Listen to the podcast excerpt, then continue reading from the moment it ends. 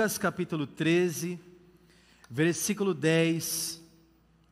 Lucas 13, versículo 10 diz assim a palavra: Ora, ensinava Jesus no sábado numa das sinagogas, e veio ali uma mulher possessa de um espírito de enfermidade, havia já 18 anos. Andava ela encurvada, sem de modo algum poder endireitar-se. Vendo a Jesus, chamou-a e disse-lhe: Mulher, estás livre da tua enfermidade. E impondo-lhe as mãos, ela imediatamente se endireitou e dava glória a Deus. O chefe da sinagoga, indignado de ver que Jesus curava no sábado, disse à multidão: Seis dias há em que se deve trabalhar. Vinde, pois, nestes dias para ser descurados, e não no sábado. Disse-lhe, porém, o Senhor: Hipócritas, cada um de vós não depende de mange, é, perdão, não desprende da manjedoura no sábado o seu boi ou o seu jumento para levá-lo a beber? Por que motivo não se devia livrar deste cativeiro em dia de sábado esta filha de Abraão, a quem Satanás trazia presa há 18 anos? Tendo ele dito essas palavras, todos os seus adversários se envergonharam. Entretanto, o povo se alegrava por todos os gloriosos feitos que Jesus realizava. Amém? Feche os teus olhos, vamos orar ao Senhor. Pai, fala conosco nessa noite. Ministra, Pai, a nossa vida, nós nos abrimos agora para ouvir a Tua voz, Senhor. Nós desejamos agora direção, nós queremos ouvir agora, Pai, aonde devemos andar, o que devemos fazer. Nós precisamos Te ouvir nessa noite, por isso, Pai, usa a minha vida pela Tua infinita graça e misericórdia e fala com os meus irmãos nessa noite, em nome de Jesus. Amém e amém. Glória a Deus, irmãos, glória a Deus. Aquela mulher estava sofrendo há 18 anos. Há 18 anos essa mulher andava encurvada, ela estava cabisbaixa, olhando para o chão, sem esperança, sem expectativa na sua vida, sofrendo num tempo longo. A Bíblia relata alguns tempos em que as pessoas e os personagens bíblicos esperaram ou o seu milagre, ou a sua promessa, né? A gente vê essa mulher esperando aqui 18 anos.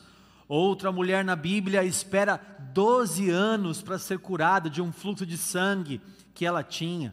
Em João capítulo 5, há um coxo que está no tanque de Betesda há 38 anos. Abraão esperou 25 anos para que se cumprisse a promessa na vida dele. Né? Se você é, pensar em Caleb. Caleb esperou 45 anos para entrar na terra prometida e receber a sua promessa. Então, os personagens bíblicos, eles demonstram fidelidade, muitos deles fidelidade nesse período da espera. E essa mulher está há 18 anos, cativa, presa numa enfermidade. Irmãos, 18 anos é muito tempo. Às vezes a gente passa dois, três dias enfermo, e já é tempo bastante.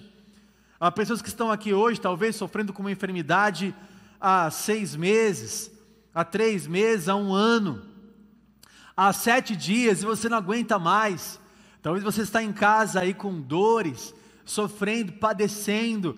E essa mulher, a exemplo hoje, ela está aqui há, há 18 anos sofrendo dessa enfermidade. Essa, essa mulher não olhava mais para cima. Essa mulher não sabia o que era olhar para o céu enquanto caminhava. E ela está na sinagoga dos judeus, num dia de sábado.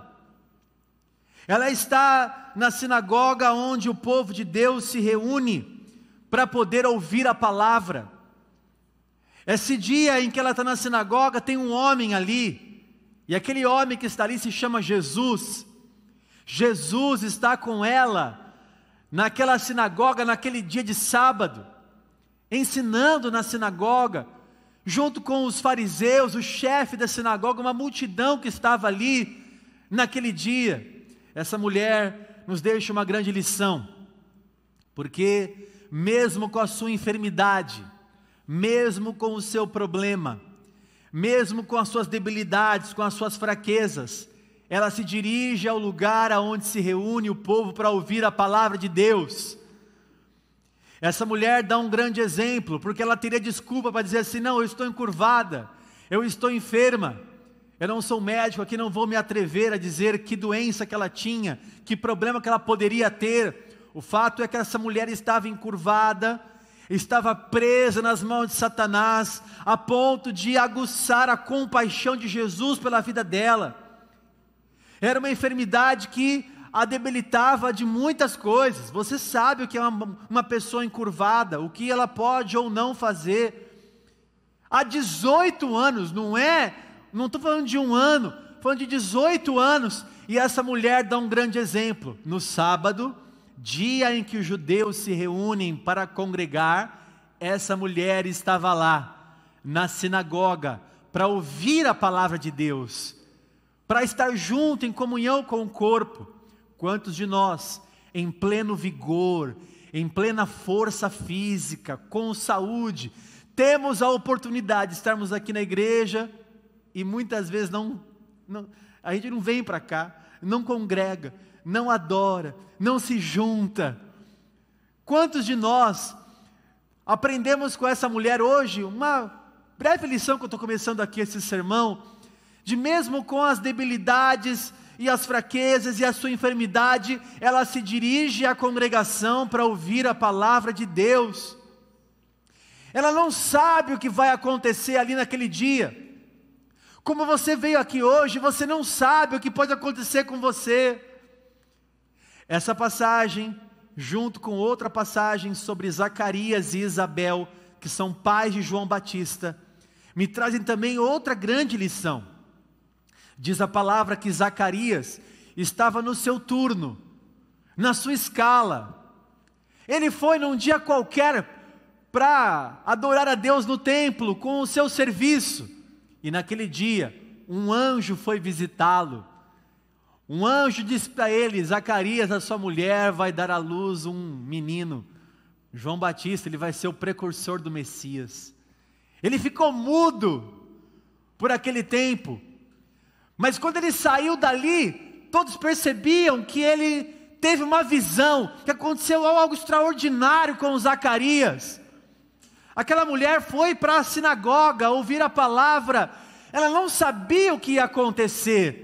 Ela foi para lá, mas quando ela sai dali, ela não estava mais encurvada, ela estava endireitada. Ela estava curada, porque ela foi. O Senhor honrou a fidelidade dela. Talvez você não sabe por que, que você está aqui, você veio talvez porque domingo você vem para a igreja. Mas quem sabe Deus mandou um anjo aqui, como mandou Gabriel falar com Zacarias. Quem sabe hoje você veio para um encontro real com Jesus Cristo e Ele quer endireitar a sua vida hoje. Ela foi na sinagoga e naquele dia Jesus estava ali. Eu tenho plena convicção que Jesus está aqui hoje porque ele prometeu duas coisas. Primeiro, que aonde estar dois, onde estiver dois ou três reunido em nome dele, que ele também estaria. E outra coisa, tem algum telefone tocando aí, algum barulhinho aí. Não sei se é, né, se puder desligar. E há ainda a outra promessa do Senhor dizendo o seguinte: Eis que estou convosco todos os dias até a consumação do século. Que promessa maravilhosa de Deus, que Ele estaria conosco, que Ele estaria ao nosso lado, aleluia. Irmãos, quero trazer aqui para vocês uma citação de John Charles Ryle. Ele escreve o seguinte: Aquele que não encontra satisfação em conceder um dia da semana ao Senhor, está despreparado para o céu eu vou repetir. Aquele que não concede um dia da semana ao Senhor, está despreparado para o céu. Ele continua no seguinte: o próprio céu não é outra coisa senão um eterno dia do Senhor. Se não pudermos passar algumas horas na adoração a Deus, uma vez por semana, é evidente que não podemos passar uma eternidade em sua adoração no mundo por vir. Se você que está me assistindo não consegue passar horas, duas horas, hoje eu vou demorar um pouquinho mais, umas quatro horas de culto, mas. Brincadeira, né?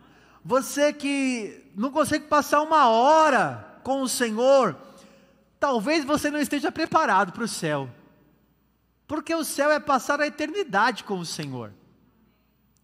Você não consegue passar cinco minutos orando, talvez você esteja despreparado para ir para o céu. Porque lá você estará diante do Senhor para sempre. Quando Isaías viu o trono do Senhor, ele diz que ele vê serafins voando e cantando: Santo, Santo, Santo é o Senhor. É adoração, no céu há adoração ao Senhor. Todo ser que respira louve ao Senhor. Né? Apocalipse 5 fala uma canção que, que João vê que estão cantando ali, e a canção dizia o seguinte: Digno é o cordeiro que foi morto a adoração no céu. Se você não consegue passar um momento aqui de adoração, se por causa de uma enfermidade você não consegue congregar, não consegue servir a Deus, não consegue ouvir a palavra, se você não é fiel no pouco, como o Senhor te colocará no muito? A palavra de, de hoje nos dá uma lição simples e espetacular. Essa mulher foi fiel, estava fiel na sinagoga para ouvir a palavra de Deus, e o Senhor honrou a fidelidade dela ali, e ela teve um encontro com o Senhor. Hoje, o Senhor quer ter um encontro conosco. Jesus se compadece dela, e Jesus quer endireitar não só a vida dela, mas de todos os participantes daquela sinagoga. Hoje, o Senhor não quer endireitar só a minha vida, Ele quer endireitar a sua vida também. Sabe o que o Senhor faz quando Ele quer endireitar uma vida? Ele começa um processo de dentro para fora. Antes do Senhor transformar o nosso físico, endireitar aquele que está encurvado para ficar uma pessoa ereta, antes dele fazer isso, ele começa a tratar com o nosso coração. E foi exatamente o que Jesus fez aqui. Aliás, por vários momentos Jesus fez isso na palavra. Por exemplo, lá em Marcos 2, havia um coxo que foi trazido por quatro amigos. Esse coxo foi colocado no, no telhado, abriram o telhado e desceram o coxo onde Jesus estava. Qual foi a primeira coisa que Jesus falou para aquele coxo? Hã? Não os teus pecados estão perdoados. Por quê? Porque o Senhor começa a endireitar primeiro por dentro, para depois endireitar por fora. Ele diz: estão perdoados os teus pecados. Quem estava assistindo aquela cena diz assim: quem é esse que perdoa pecados? Ele é Deus para perdoar pecados. E Jesus, conhecendo o coração das pessoas, disse o seguinte: para que vocês saibam que o Filho do Homem tem poder aqui na terra de perdoar pecados, disse ao paralítico: Toma o teu leito, levanta e anda. Ele tomou o leito, começou a andar e foi completamente curado ali. Jesus quer curar não só aquela mulher, ele quer curar também aqueles homens que estão ali, aquela sinagoga, de coisas terríveis. Primeiro, Jesus vai realizando aquela cura no sábado, que é já para dar uma cutucada nos judeus e na religiosidade dos judeus. Era sábado, estavam reunidos na sinagoga. Para nós nos endireitarmos na vida, vou te dar três passos nesse culto. Primeiro, nós precisamos vencer a religiosidade e o legalismo. O que é vencer a religiosidade e o legalismo? Quando Jesus curou aquela mulher, a primeira coisa que o chefe da sinagoga fez foi virar para a multidão e dizer assim: seis dias tem para ser curado, não no sábado. Diz a palavra que ele falou indignado. Aquela mulher estava 18 anos enferma, encurvada. Jesus cura aquela mulher e aquele chefe da sinagoga o chefe da sinagoga tem a incumbência de trazer a liturgia do culto, da cerimônia, das regras, das escalas, dos turnos. Ele organizava a sinagoga, é o chefe da, sinagoga, e de repente aquela mulher é, é, é curada, e aquele chefe da sinagoga diz assim: Não, mas peraí, hoje é sábado, não pode curar no sábado. Não, não, peraí, seis dias tem para fazer isso, tem que fazer justo agora. É a religiosidade, é a, o legalismo que impede e sucumbe as pessoas de viver um milagre, das pessoas serem endireitadas. Eu vou dar para você um exemplo mais prático. Quando eu estava meio perdido no mundo, eu estava já, eu tinha 18 para 19 anos, eu dava aula de capoeira na minha casa. Havia alguns rapazes, molecada na rua, estava jogando bola, falando palavrão. Falei, ó, vocês não querem aprender a jogar capoeira? Ah, nós queremos, eu vou ensinar vocês. Mas vocês têm que se comportar bem. Sabe aqueles projetos de ONG, assim, sociais, né? Tem que mostrar o boletim para mim, se responder a mãe, não vai jogar capoeira, se não tirar nota boa, se falar palavrão, tá fora da roda. Aquelas coisas assim que a gente queria ensinar mais o comportamento do que a capoeira, eu comecei esse processo. E eu dava aula de capoeira ali e tal. Até que um dia, irmão, eu estava eu, eu assim já meio perdido, sem congregar. Tinha uma igreja a meia quadra da minha casa. Meia quadra da minha casa tinha uma igreja. Falei, meu, quer saber? Eu vou lá. Eu vou lá falar para a igreja e para aquele, aquele povo lá que eu quero dar aula de capoeira dentro da igreja. Olha a ideia. Isso em 99 para 2000, é, 99, até que faz tempo já isso há 22 anos atrás. E eu fui lá, e estava só o porteiro, o porteiro caseiro lá da igreja, a igreja tinha um caseiro que morava atrás da igreja. Eu bati lá, ele veio, eu disse assim: Olha, é, eu queria falar com o pastor, porque eu queria dar aula de capoeira dentro da igreja. Eu era um jovem de 18 anos, desviado. O porteiro disse assim: Ó, é, ele não está aqui agora, mas ele vai estar tá, é, depois de amanhã, tipo amanhã, numa igreja ali, num evento, vai lá e fala com ele. E eu fui. Eu cheguei lá, esperei o pastor sair do evento, assim, chamei ele de canto. Ele veio, eu falei: Olha, pastor, eu sou aqui vizinho, eu moro aqui, eu dou aula de capoeira. E eu queria dar aula de capoeira dentro da igreja, pegar os jovens, levar para lá, os jovens que estão na rua, levar para lá, pegar o pastor da igreja e dar aula de capoeira. Ele olhou meio assim para mim e falou: Eu vou lá assistir o seu, a sua aula. Falei: Tá bom. E eu desviado, irmão, eu desviado, estou completamente desviado.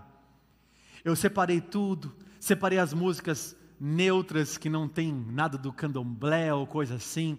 Coloquei músicas tranquilas para ele não, não se espantar.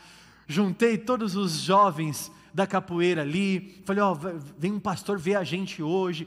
Preparei a rodinha de capoeira ali. Tinha umas 30, 40 crianças no meu quintal.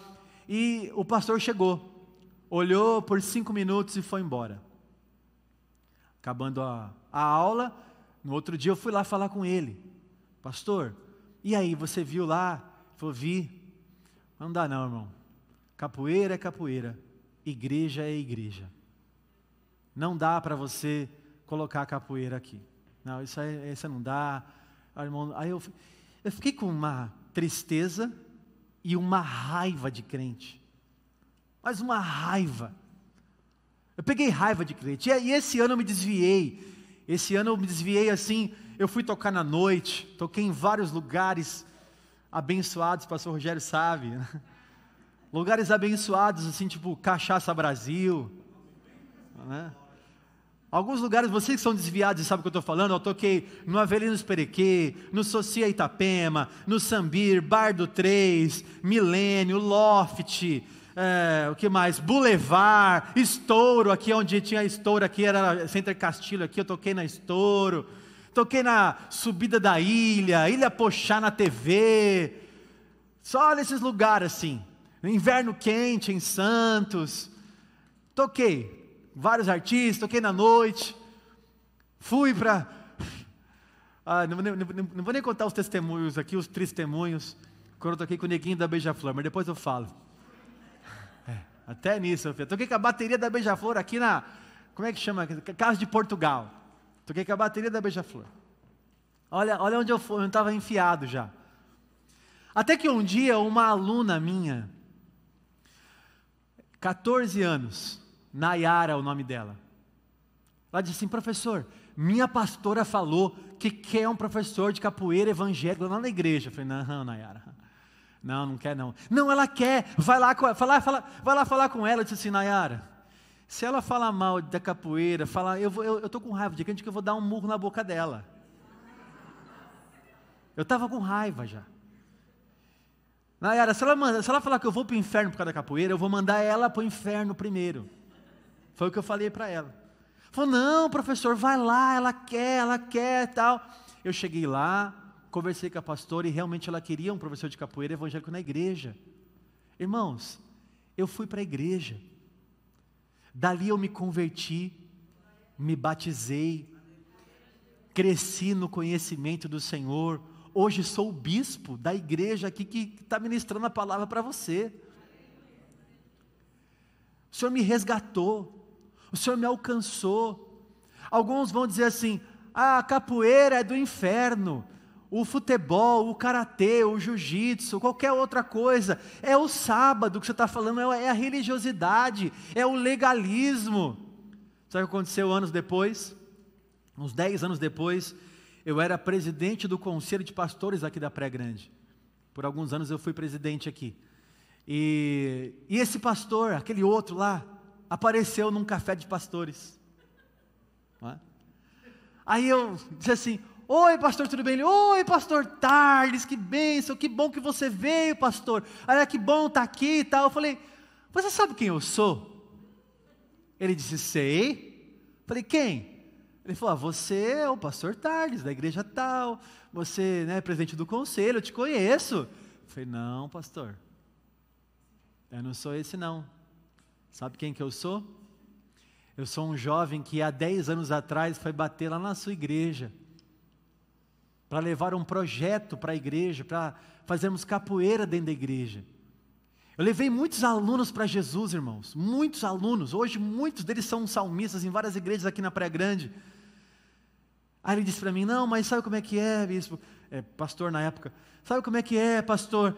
É que é, aí tem igreja mais tradicional, né? tem igreja mais liberal. Não, na verdade, tem igreja redentora que está preocupada se a pessoa está encurvada há 18 anos. Na verdade, o milagre às vezes está sendo impedido porque as pessoas são religiosas a ponto de colocar a regra e a tradição acima do milagre. A regra e o legalismo acima da conquista da vida da pessoa. E aí metem o pau nos esportes, metem o pau é, em música. Ah, essa igreja tem luzes, essa igreja tem libras, essa igreja tem bateria, essa igreja tem, sei lá, uh, que mais? Rock. Rock é do diabo. É, até o filho desse que está reclamando se desviar. Aí vem nos procurar. Aí diz assim: não, sabe o que é? Meu filho não quer saber da igreja, porque lá na nossa igreja não tem tanta música assim, né? Lá na nossa igreja não tem nada para ele fazer, não tem nenhum atrativo dos jovens tal. E aí, peraí, mas agora, agora pode rock? Agora pode. Capoeira pode. Não é que meu filho gosta de jiu-jitsu, você não pode falar com ele, pastor. É, mas agora pode jiu-jitsu? É, não pode, até que não é meu filho que está precisando de um caminho desse para encontrar Jesus, né? Não pode ser curado de 18 anos de enfermidade, porque não é sua mãe, que está doente há 18 anos. Não pode, não pode, não pode, até que não é com a sua família. Às vezes acontece, infelizmente, de irmãos se desviarem ou é, pisarem na, na bola, pecarem gravemente dentro da igreja, que é lamentável. Só que aí vem os outros irmãos, o irmão mais velho do filho pródigo. Você vai receber ele de volta? Você vai fazer uma festa para ele? É isso que você vai fazer? Você vai matar um cordeiro e vai receber ele como se nada tivesse acontecido? É assim mesmo? Ele gastou tudo com meretriz, você vai fazer isso? É o irmão mais velho do filho pródigo. É, sabe por quê? Porque não é teu filho. Porque se o teu filho pisa na bola aí, comete um pecado grave, você não vai querer que eu expulse ele da igreja, ou vai? Mas os irmãos, não, mas o irmão, é, pesa a mão lá, bispo. Está na hora de nós aprendermos que nós somos uma igreja redentora e não acusadora. E para que você saiba que nós somos uma igreja séria, nós já expulsamos aqui, pelo menos duas pessoas da igreja, nós já, já expulsamos aqui por conta do, do, de pecado. Pessoa que não quer se converter, não quer melhorar, é um perigo para o rebanho. Nós convidamos essas pessoas a se, retirar da igreja, porque aqui é uma igreja séria. Ninguém está dando, colocando panos quentes no pecado e que pode tudo. Eu quero mostrar para você, irmãos, que às vezes nós somos legalistas. É a regra. A regra é essa. Que regra? No amor não há lei. Que regra para uma pessoa que está encurvada 18 anos. O que ela precisa não é de uma regra. Enquanto essa mulher frequentou a sinagoga, fazendo as atividades na sinagoga, isso não a curou. Cumprir regra não cura ninguém. Cumprir regra não liberta ninguém. Já vou falar o que é que liberta. Aí Jesus vira para os fariseus e fala: Seus hipócritas, dá uma resposta à altura ali, vocês colocam a tradição acima do milagre. Segundo, como é que eu endireito as, as minhas, a, a minha vida e as nossas vidas? Quebrando as amarras do diabo. A Bíblia mostra que essa mulher estava é, com espírito de enfermidade. Espírito de enfermidade. Possessa de um espírito de enfermidade. É o que está escrito. Ah, não há consenso entre os teólogos de dizer se ela estava realmente endemoniada ali, ou se ela estava sob a influência demoníaca. O fato é que Jesus falou que ela estava presa há 18 anos, cativa há 18 anos, e que quem estava prendendo ela era Satanás. Satanás estava prendendo ela. E como é que eu quebro as amarras de Satanás? Não é com tradição, não é com legalismo, não é com regras. Tem gente que ainda acha assim: como é que eu, como é que eu expulso o devorador? Com o dízimo. Senhor, dai-me paciência porque eu já preguei isso também, Senhor. E preciso escrever um livro para explicar para você que não é assim. Como é que você, a pessoa chega assim, ela, pastor, eu tô, olha, olha a religiosidade. Ah, eu tô, tô com fome, tô, tô sem dinheiro, tô passando um aperto. O que, que eu devo fazer? Primeira pergunta que eu vou fazer para você: você dá o dízimo? Vou te dar um croque. Que dízimo? Eu estou é com fome. Você me perguntar se eu dei o dízimo. É, porque se você não dá o dízimo, não adianta nem orar por você. Porque o devorador vai te pegar. O que é o devorador na cabeça dessas pessoas? É um demônio. É o Pac-Man do mundo espiritual. É um demônio que vem atuar e vem destruir a vida das pessoas. Devorador não é demônio. Devorador na Bíblia é um gafanhoto, um inseto que comia a plantação do povo de Deus. E para que não houvesse ali a, a, a colheita devorada por esses quatro gafanhotos que tinham, o migrador, o destruidor, o devorador e o cortador. Esses quatro devoradores, esses quatro gafanhotos, consumiam a, a, a, colheita. Deus falou: Eu vou repreender o devorador por vossa causa. Não é por causa do dízimo. Por vossa causa repreenderei o devorador. Por causa da sua fidelidade, por causa da sua aliança. Porque eu tenho uma aliança com você, o Senhor está falando. E tem gente que acha que, como é que eu quebro as amarras de Satanás? Dá o dízimo. Não é isso que Jesus fala. Jesus não chegou ali e falou para a mulher: é o seguinte, você cumpriu a tua escala, você deu o dízimo, você guarda o sábado, você cumpre os mandamentos, você é fiel aqui com o teu pastor. Jesus não perguntou nada para ela. Não eram as regras que curariam a vida dela. É, me fala uma coisa, você pintou a unha? Que isso é Jezabel, viu? Você passou maquiagem e essa saia está abaixo do joelho ou acima do joelho? E esse cabelo, cortou o cabelo, depilou? Se você fez isso, hum, então, cuidado. Talvez seja isso aí que você fez. E você, homem, está sem camisa? Sabe que se você dormir sem camisa e Jesus voltar, você não vai para o céu. É. Tem ou não tem isso ainda aí? Você vai colocar um brinco? Hum. Ó, não garanto nada da sua salvação, hein? Jesus não olhou para ela e disse assim: passou batom, fez maquiagem, é corintiana, não falou nada disso. Jesus não perguntou as, as maldades que ela tinha feito. Jesus a curou. Sabe por quê? Porque a Bíblia fala: resistir ao diabo, ele fugirá de vós. É assim que quebra as amarras de Satanás. Sabe como é que quebra as amarras de Satanás? Sabe como é que tem a libertação plena? Conhecereis a verdade, e a verdade vos libertará. É conhecer Jesus. É conhecer Jesus. 1 João 3,8 diz: Para isso se manifestou o Filho do Homem para destruir as obras do diabo. João também fala: se o Filho vos libertar, verdadeiramente sereis livres. Sabe o que me liberta? Sabe o que te liberta? Um encontro verdadeiro com Jesus Cristo. Para endireitar a minha vida, eu tenho que romper a religiosidade porque senão eu fico sucumbido atrás de uma máscara que não tem poder nenhum de me libertar, de me endireitar.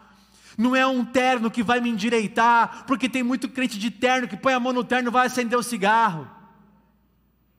Não é um saião que vai me libertar, porque é saia até o pé, porque é o cabelo até o pé, e a língua também é até o pé.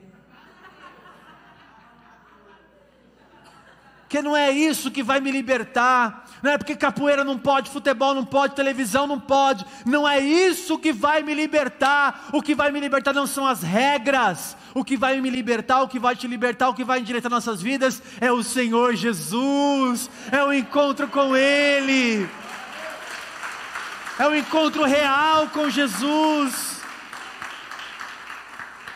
não é estar no mesmo lugar que Jesus, é se abrir para o poder dele atuar na nossa vida. E Jesus age com aquela mulher com três processos de libertação aqui. No versículo 12, 12 e 13, põe na tela para mim, diz assim o texto: Vendo-a Jesus, chamou-a e disse-lhe: Mulher, estás livre da tua enfermidade. Impondo-lhe as mãos, ela imediatamente se endireitou e dava glória a Deus. Jesus fez um processo ali com ela, colocou ela sentada e falou assim: Sabatina, é, dá o dízimo, passou o batom. Não. Jesus pegou ela, sabia que ela era filha de Abraão, se compadeceu dela, vendo-a, Jesus olhou para ela. Talvez você ache que ninguém está te olhando aqui, ou você na live, ninguém está te vendo. Jesus está te vendo. Talvez você está passando por uma dor e diz assim: ninguém entende a minha dor, o meu problema, já há 18 anos, já há 5 anos, já há tantos anos, ninguém olha para a minha dor, ninguém me vê. Jesus contemplou aquela mulher e se compadeceu dela. Os olhos do Senhor são olhos carinhosos, amorosos, de compaixão por alguém que se compadece, que está dando a vida por ela. Ele contempla aquela mulher e a primeira coisa que ele faz, ele a chama, chamando-a. Ele chama aquela mulher, sabe como é que eu endireito a minha vida? Quando eu atendo o chamado de Deus, quando Ele fala, vem, E você fala: Eu vou. Quando o Senhor te chamar, responda como Samuel: Senhor, fala que o teu servo ouve. Quando o Senhor te chamar, responda como Isaías: Eis-me aqui, envia-me a mim. Quando o Senhor te chamar, abra o teu coração e aceite o chamado. Talvez Deus está batendo na porta, o Senhor está te chamando, eis que estou à porta e bato. Você está ouvindo a voz do Senhor. Quantas vezes Ele vai ter que te chamar ainda? Talvez é por isso que minha vida não endireitou, sabe por quê? Porque eu não atendi o chamado do Senhor. Aquela mulher atendeu o chamado de Jesus. Ele a chamou. Segunda coisa que Jesus faz, além de chamar, é dar uma palavra. E a palavra de Jesus é: mulher, estás livre da tua enfermidade. É legal falar também aqui, né, da tua enfermidade, porque tem alguns que falam assim: não, não fala a tua enfermidade, a enfermidade não é tua. Jesus falou que a enfermidade era dela. Está livre dessa enfermidade. O que você está passando agora? Você está livre dessa enfermidade. As palavras de Jesus são consolo, conforto ao nosso coração. As palavras de Jesus são muito poderosas. Um dia um centurião foi ao encontro de Jesus e pediu para que ele fosse curar o seu servo. Jesus prontamente foi se levantar e falou: Não precisa, porque eu tenho homens também sujeitos à minha autoridade. Eu digo: Vai, e ele vai. Manda uma palavra na minha casa e a minha casa viverá a tua cura. Jesus se admira com a fé daquele centurião e diz: Olha, muitos virão do Oriente, do Ocidente, se assentarão, tomarão lugar à mesa, né, no lugar dos filhos de Abraão. Olha, não, não vi fé em Israel assim. Jesus fala para aquele homem. Aquele homem, quando volta, fica sabendo que na mesma hora que Jesus falou assim: pode ir, que na mesma hora que Jesus falou isso, o seu servo foi curado. Porque uma só palavra do Senhor, e a minha casa viverá a cura. Uma só palavra de Jesus, Ele endireita a nossa vida. Uma só voz que vem de Deus, e Ele endireita a nossa casa. Ele não só chama, Ele não só fala com ela, mas Ele toca nela. Ele impõe as mãos, como se estivesse orando. Jesus impõe as mãos sobre ela e derrama todo o seu poder sobre a vida dela, o poder curador. Jesus liberta aquela mulher com compaixão e ela, na mesma hora, é curada, imediatamente é curada e dava glória a Deus. E dava glória a Deus por isso. Irmãos, preste bem atenção no que está acontecendo aqui. Essa mulher era uma mulher que não tinha mais esperança na sua vida. Há 18 anos enferma, encurvada. A gente sabe que quanto mais velha a gente fica, mais encurvada a gente fica. Não é verdade? Não estou profetizando, não, estou falando com uma realidade, né? A gente vai ficando menor, vai diminuindo. Depois de 18 anos sem medicina alguma naquela época capaz de reverter a situação dela, você acha que essa mulher tinha esperança de alguma coisa? Essa mulher só sabia olhar para o chão, ela só sabia olhar para baixo, ela não sabia o que era contemplar o céu. Mas o Senhor vai ali, e ao encontro dela, o Senhor toca nela, de repente ela é completamente curada, e ela se endireita, o Senhor endireitou a vida dela, o Senhor endireitou o coração daquelas pessoas religiosas, e endireitou também o físico dela, ela foi completamente curada, endireitada, agora aquela mulher estava olhando para o céu, olhando para o Senhor, aquela mulher poderia contemplar agora, olhando para cima, ah irmão, sabe de uma coisa? Quando Jesus vem curar nossa religiosidade, quebrar as amarras de Satanás, endireitar a nossa vida, Ele vem quebrar tudo isso, Ele quer endireitar todos os nossos caminhos, Ele quer endireitar todas as áreas da nossa vida. Sabe quem eu era há 20 anos atrás, tocando na noite?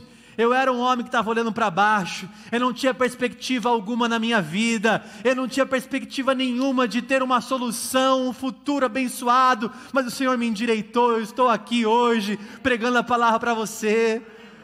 Sabe, olha, uma capoeira lá que entrou na minha vida, foi um canal que Deus me chamou. Ah, irmãos, pode falar o que for.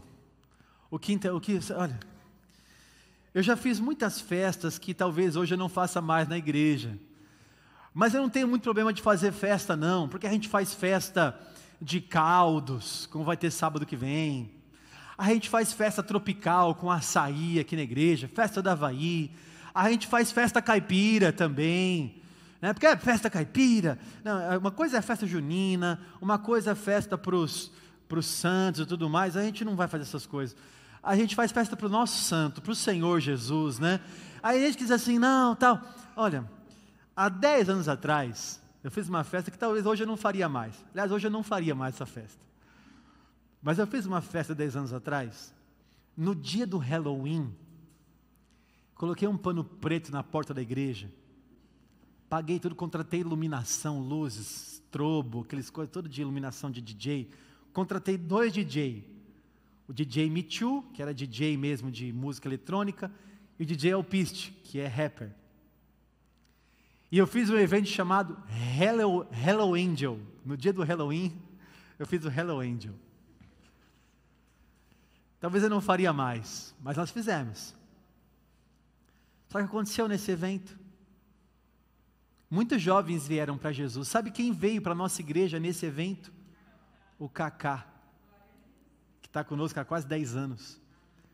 Ele estava passando na loja aqui, Guetos, aqui no Boqueirão, viu o cartaz Hello Angel, DJ Alpiste. Falou: Meu, vou lá nessa igreja. Eu gosto de rap. E ele veio para a igreja. Está me assistindo agora? Ele está aqui, não, né? Está lá em cima, está dando aula para os teens. Ele está lá em cima do. Irmão. E ele veio para a nossa igreja como? Ele veio para a nossa igreja num Hello Angel.